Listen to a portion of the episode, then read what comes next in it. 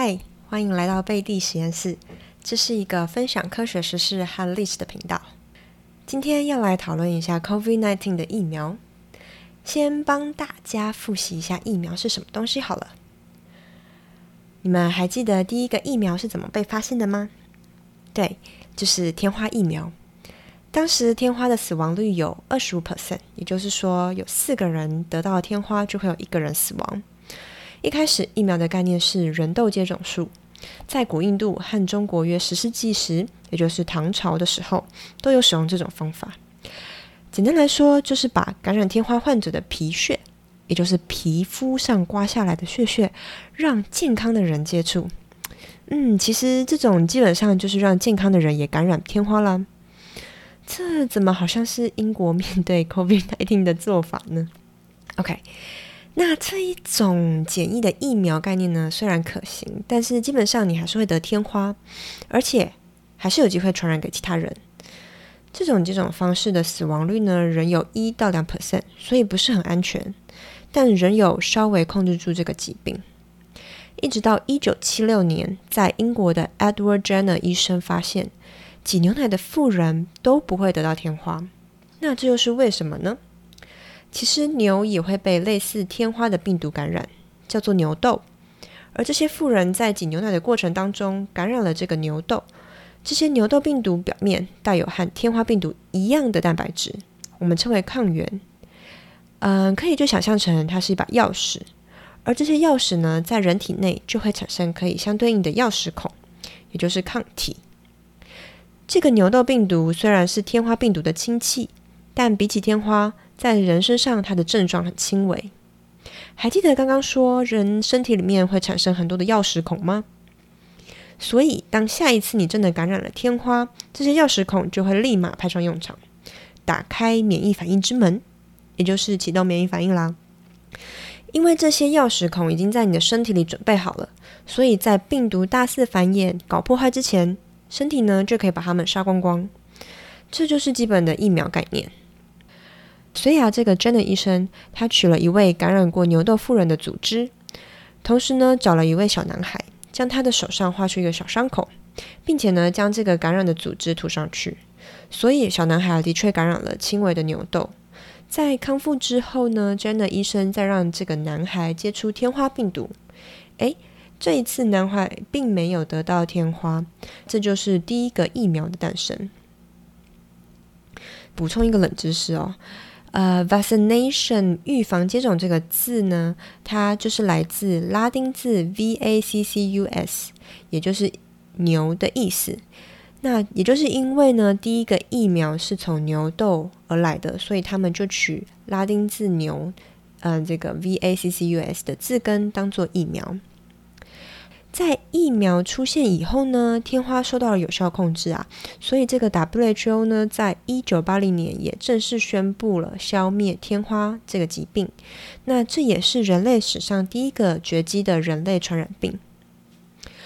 好，了解了疫苗的历史，让我们来聊一下现今的疫苗发展以及 COVID-19 的疫苗吧。从 WHO 的网站上呢，就可以找到。呃，现在正在进行临床实验的呢，有五十一支疫苗，而正在进行或已经完成动物实验的有一百六十三支。其中正在进行临床实验的这五十一个疫苗当中呢，有七个是去活性病毒。这些病毒呢，它已经死了，所以并不会在体内复制或者是产生疾病。但这种病毒在量产的过程当中会比较缓慢，因为必须繁衍出大量的病毒制造疫苗。而在 COVID-19 上面采用这种方式的疫苗其实并不多。那有一个呢是使用减毒的病毒。OK，虽然这是现今大大多的疫苗种类哦，像是德国麻疹就是这种减毒的病毒，但这个开发的过程呢会是比较久的。因为科学家必须把活病毒突变，使它们的复制能力下降，而且必须不能造成任何疾病。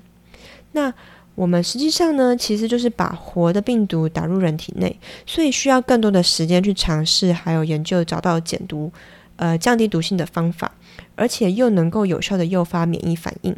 所以这个必须花一些时间去呃实验，而且必须去考量到它的安全性。因此呢，也在这部分比较少的厂商会尝试用这种方法来开发 COVID-19 的疫苗。再来是呃次单位疫苗，也就是 subunit vaccine，有十六支疫苗使用这种方法。简单来说呢，就是用重组蛋白的方式制造病毒表面的抗原，再将这些抗原打入打入人体内，引起免疫反应。那有蛮多厂商都使用这种方法。呃，我们知道新，因为我们已经知道新冠状病毒表面的棘蛋白，又叫做 S 蛋白，是病毒与细胞结合的位置。只要这针对这个位置呢，做出抗体，就可以达到有效的免疫反应。再来是 mRNA 疫苗。嗯，有六支疫苗使用此种技术哦，其中辉瑞就是使用 mRNA 疫苗的。刚刚有提到，还记得吗？引起免疫反应的呢，就是病毒表面的蛋白质，而所有的蛋白质都是从 mRNA 而来。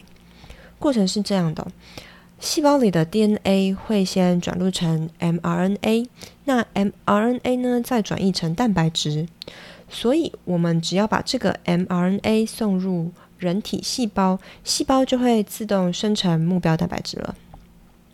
感觉好像省了很多步骤哈，而且呢，这种方法也可以在实验阶段快速筛选标的，相较于使用次单位疫苗要产出不同的蛋白质，然后纯化，然后再做筛选验证，mRNA 的生产呢相对快多了。另外，当然还有其他的疫苗开发方法，在这个五十一支疫苗里面哦，但他们其实都还蛮复杂的。比如有十三个呢是使用 viral vector，有六个是使用 DNA 疫苗，两个是 virus-like particle。要解释起来有点太复杂了，而且我目前没有找到现行的疫苗是使用以上的方法。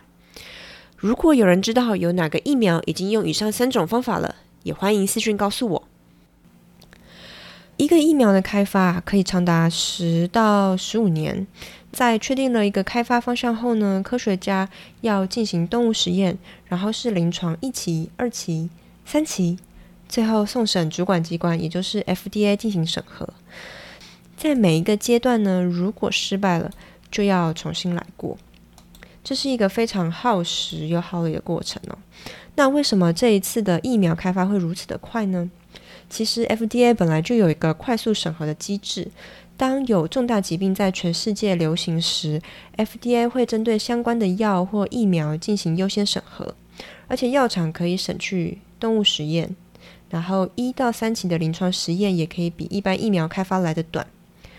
不过不用担心，药厂仍然会进行上市后的临床追踪，而且临床人数以及人种、地区等的差异性呢，和一般疫苗开发是一样的。像这一次，辉瑞在第三期就有招募了，呃，四万多人进行临床实验，总共分布在六个国家，包含美国、德国、土耳其、南美洲、巴西、阿根廷。受试者种族分布有包含亚洲人、黑人、拉丁美洲、美国原住民，当然还有白人。他们也会分析不同年龄层对疫苗的反应。像五十五岁以上的占了四十一 percent，比较年轻的族群有十六到十七岁，六百零八人；十二到十五岁有两百六十六人，剩下的就是十七到五十五岁的受试者。好，最后呢，我们来聊一下这个好像很厉害的 mRNA 疫苗会遇到什么挑战吧。首先，它是第一个啊。呃，mRNA 疫苗，这难免会让大家有一点害怕。但其实 RNA 相当不稳定哦，所以呃，进入人体内，就算没有被生成蛋白质，也很快也很容易被酵素分解。第二，因为它太不稳定了，在保存上必须存放在负八十度 C，比如辉瑞的疫苗则是放在干冰里进行运送，但这也增加了执行面的困难度。不知不觉就到了第一集的尾声，其实还有很多东西可以聊，也非常感谢大家提出了一些问题。不过一次讯息量太大了，我们就留到下次分享吧。反正台湾应该还不会这么快可以打疫苗吧，所以大家也还不用急着决定。最后讲一下我为什么会做这个频道好了。我大学是读交大生科，其实会选择生科系真的是满满的热忱和兴趣。虽然现在在科技业上班哦，但还是很想要用简单有趣的方式分享科普知识。所以，如果你喜欢我的频道，欢迎关注我的 Podcast，并且分享给更多人。那有什么想要知道的，也欢迎大家留言或私信我。我们下次见，拜拜。